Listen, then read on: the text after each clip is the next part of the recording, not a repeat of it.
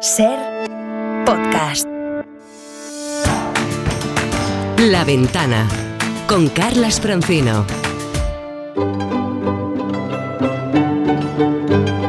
En la ventana acontece que no es poco. Un relato personal de la historia con Nieves con Costrina. Cadena Ser.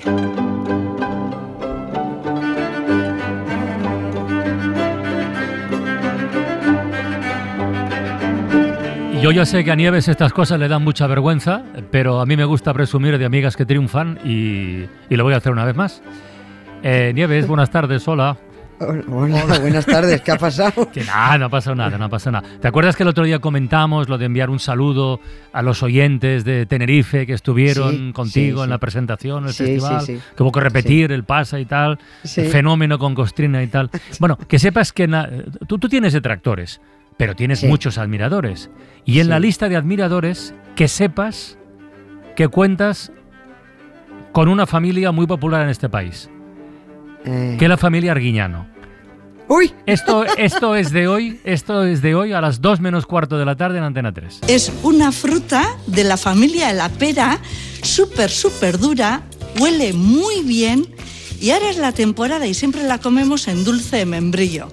Pero antes de dulce de membrillo fue una fruta, me acuerdo de la concostrina, que lo digo mucho y suele decir mucho, igual la calle Menéndez Pelayo. Antes de ser una calle fue un señor. Bueno, dejarnos hacer esto, sí, no, es muy gracioso. Nieves es graciosa, ¿eh? Sí, sí, sí. Es sí. muy graciosa. Ahí tienes a la familia Arguiñano rendida a tus encantos. Me parto. Ay. Bueno, gracias, gracias por ponérmelo. Y bueno, Sí, pues les lo ha visto, gracias lo ha visto Dani ellos. Garrido, el director de Carrusel. Mira, mira qué han dicho los Arguiñano hoy. Y nos hacía ilusión compartirlo contigo y con los oyentes de la Pues ventana. muchas gracias, Ya está. que- que- Se acaba el episodio y la vergüenza. Hala, ya está dicho. Venga, eh, hoy este acontece que no es poco, podríamos comenzarlo como si fuera el título de una novela. Historia de una estatua. O como el inicio de un cuento. ¿Érase una vez una escultura? Yo creo que valdrían las dos fórmulas, porque efectivamente hoy vamos a viajar a Ampurias, a la Costa Brava, donde tal día como hoy de 1909 apareció algo, mm, aparentemente poca cosa, aparentemente modesto, pero que luego ha tenido una enorme repercusión y además creo que se lo merece. Es, es un asunto muy importante. Aunque empiezo diciendo que el acontecido de hoy, pues puede, a lo mejor así puede parecer un poco chorra de, de entrada. puede sonar a soso decir que el 25 de octubre de 1909 apareció en el yacimiento arqueológico de Ampurias, en Girona, un trozo de estatua romana o griega, no Mm. se sabía, muy chula, cierto, pero bueno, una estatua rota. Como decía Gila, ¿qué tal Grecia? Y dice, pues bien, pero está todo roto. Pues, pues, eh, es- esto, esto puede, así dicho, saber a poco. Pero- el, eh, sí, el hallazgo de aquel busto en piedra, que ya se adivinaba de un tipo imponente, aunque estuviera a medias, significaba mucho y tiene mucho que contar además de todo lo que atañe a, más allá de la arqueología. Cuando diez días eh, después apareció el cuerpo que faltaba para completar la estatua, con, su, con sus brazos, sus piernas y cubierto con un manto, se confirmó que efectivamente este tipo medía dos metros veinte y era un pedazo de Dios. Asclepio para unos, Esculapio para otros. No. Bueno, por ahora nos da igual. Bueno, por ahora y luego también. Cualquiera que, que haya pasado de turista por Girona supongo que no ha dejado de ver el yacimiento de Ampurias porque es algo Bueno, absolutamente Es impresionante. una maravilla. Impresionante. Ahí puedes decir eso de 25 siglos nos contemplan, ¿no? Pero mm, sobre todo el señor Asclepio eh, lleva más de un siglo contemplando turistas en plan estrella mediática arqueológica, porque es la única escultura griega original hallada en la península. Y esto es un lujazo impresionante. Si la conservamos es porque las cosas se hicieron muy bien. Si no, el amigo Asclepio estaría viendo pasar turistas desde su pedestal del Louvre en París o desde el Británico de Londres.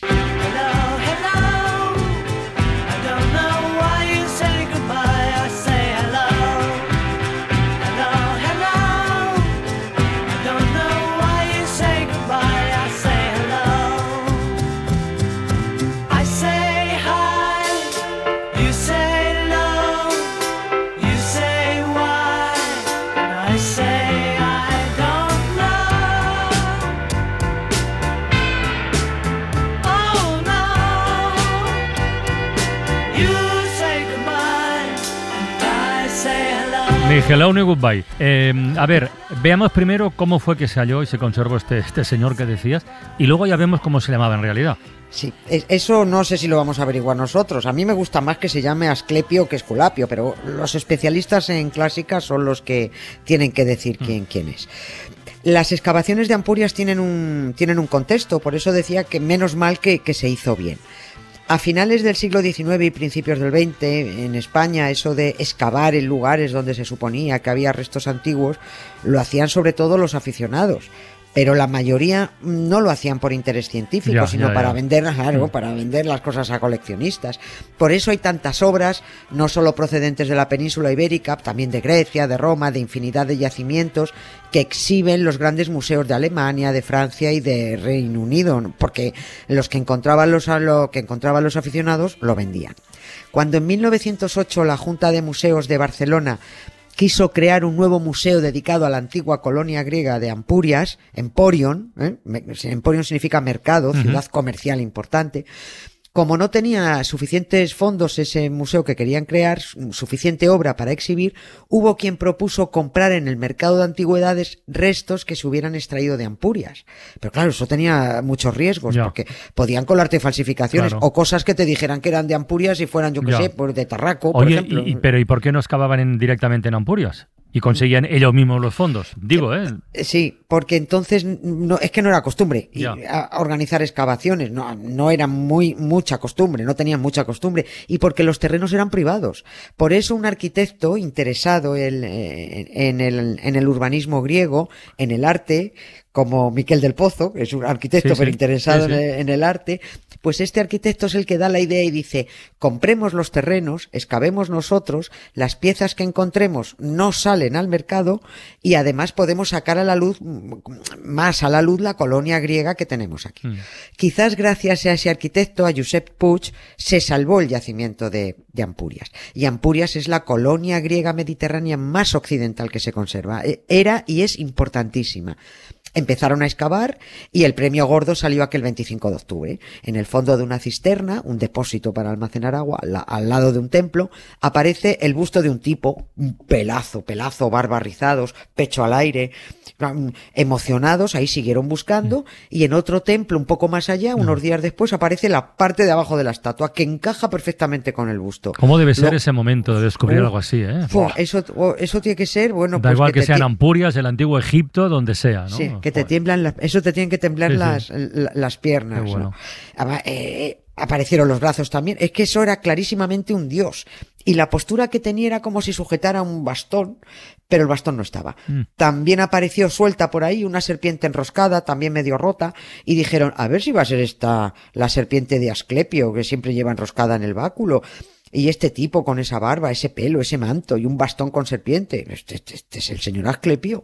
O Esculapio, que es lo mismo, pero no, no es igual. Mucho más auténtico Asclepio. ¿Dónde va a parar?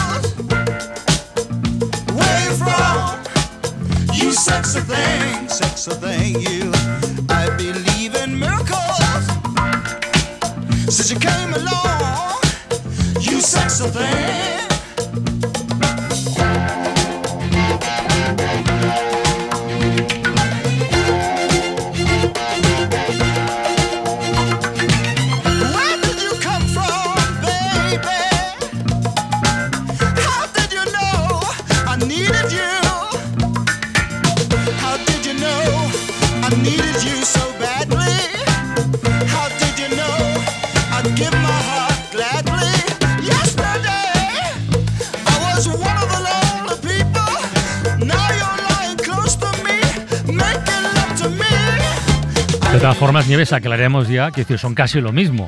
Porque Asclepio es el mismo dios griego al que los romanos llamaron Esculapio, que es el dios de la medicina, por cierto. Claro, claro, pero es que los romanos son unos copiotas. ya, ya, ya. Les copiaron casi todos los dioses a los griegos con las mismas funciones. Les cambiaron los nombres para disimular el plagio. Zeus pasó a ser Júpiter, Poseidón Neptuno, Afrodita Venus, Atenea Minerva, Heracles Hércules, Dioniso Baco, Asclepio, Esculapio. Y así todo. ¿Qué han hecho los romanos por nosotros? Pues copiar a los. Copiar a griegos. los griegos. Sí. Cuando se pusieron a, excavar en Ampurias y sacaron a este pedazo de Dios partido en dos, lo primero que dedujeron es que era Esculapio, el romano, porque en Ampurias estuvieron los griegos, pero luego llegaron los romanos y se plantaron encima. Pero no es una escultura romana, la de Ampurias es la única escultura griega original encontrada en la península ibérica, a decir de los que saben. Procede de un santuario griego, está hecha con piedras de canteras griegas, luego es Asclepio, aunque algunos estudiosos no estén convencidos y, y se le siga llamando la mayor parte de las veces el Esculapio de Ampurias. En aquel 1909 a todo el mundo le daba igual si era griego o romano, si se llamaba Asclepio o Esculapio. Asclulapio, ya está. Es, Ascul- sí. Pero es que eh, esa escultura se convirtió en un fenómeno de masas. Todo el mundo quería tener una réplica de Asclepio. El Instituto de Estudios Catalanes encargó una copia. La Real Academia de Medicina encargó otra. Los ricachones quisieron tener también la suya para ponerla en el jardín. En vez de un gnomo querían tener Asclepio, ¿no? Aquello fue la asclepiomanía. Fue, fue más que un simple descubrimiento arqueológico. Se desató una fiebre por el arte clásico y además es que encima Grecia estaba de moda. O sea, toda Europa miraba a, a Grecia. Bueno, porque acababan de recuperarse los Juegos Olímpicos, ¿no? Los primeros de la era moderna. Exactamente, muy poquitos años antes fue, en 1896 fue cuando renacieron los Juegos Olímpicos. Todo lo que sonara a griego, a Grecia, a Atenas, en el resto de Europa resultaba fascinante. Durante todo el siglo anterior, el XIX, Grecia estuvo pegándose por su independencia contra los turcos. Había una visión muy romántica de esa guerra. Muchos veían a esos pobres griegos, a esos orgullosos herederos de una cultura milenaria pegándose contra el poderoso imperio otomano. Encima, bueno, ya, los griegos cristianos, ort- ortodoxos, los otomanos eh, musulmanes. Algunos romantizaron tanto esa guerra que se pasaron un poquito de listo, porque aquello no era ninguna broma. Lord Byron, por ejemplo, todo un señoritingo inglés, varón, como no podía volver a Inglaterra por su bisexualidad, porque lo detendrían y se lo cepillarían, o se lo cepillarían matándolo, Sí, quiero sí, decir, sí, se fue a, a- se fue a luchar por la independencia de, de Grecia.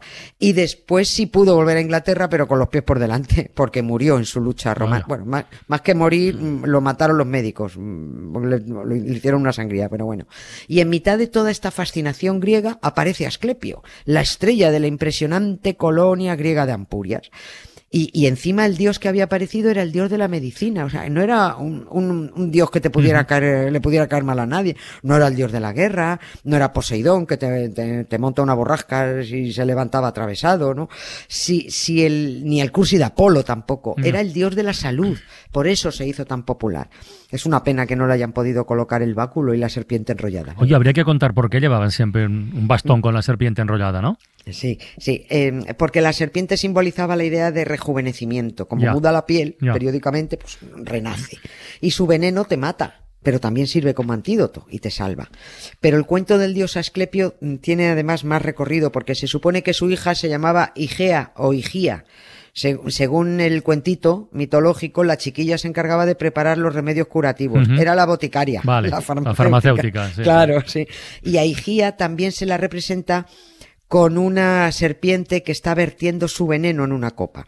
Así que si juntamos la serpiente enrollada en el báculo del dios de la medicina y la serpiente que usaba Igía para preparar sus remedios, puede que la serpiente sea el bicho más representado del mundo porque forma parte de un logotipo muy extendido.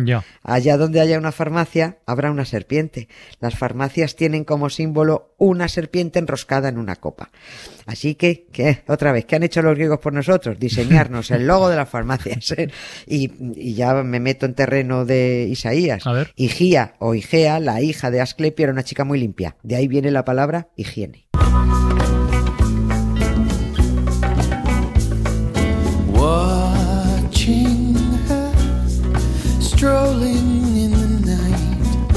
So white, wondering why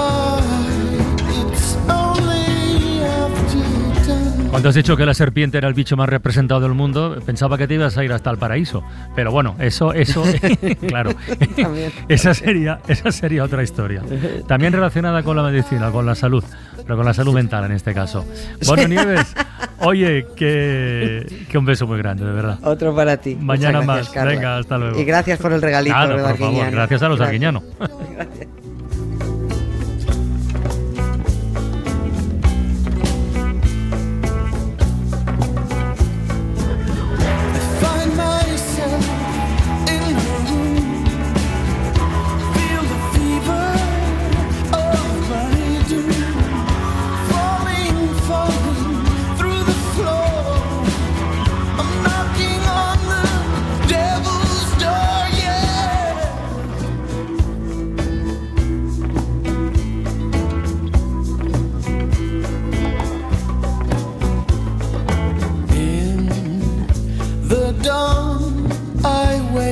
to find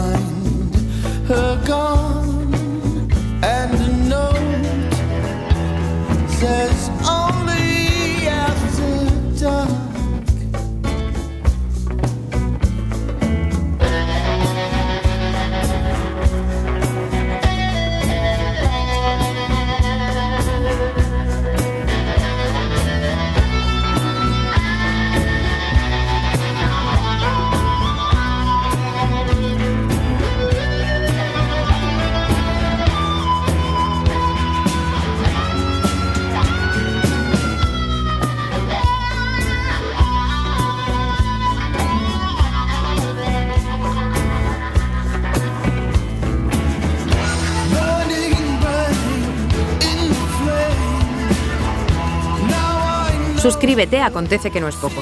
Todos los episodios y contenidos adicionales en la app Cadena Ser y en nuestros canales de Apple Podcast, Spotify, iBox, Google Podcast y YouTube. Escúchanos en directo en la Ser de lunes a jueves a las 7 de la tarde.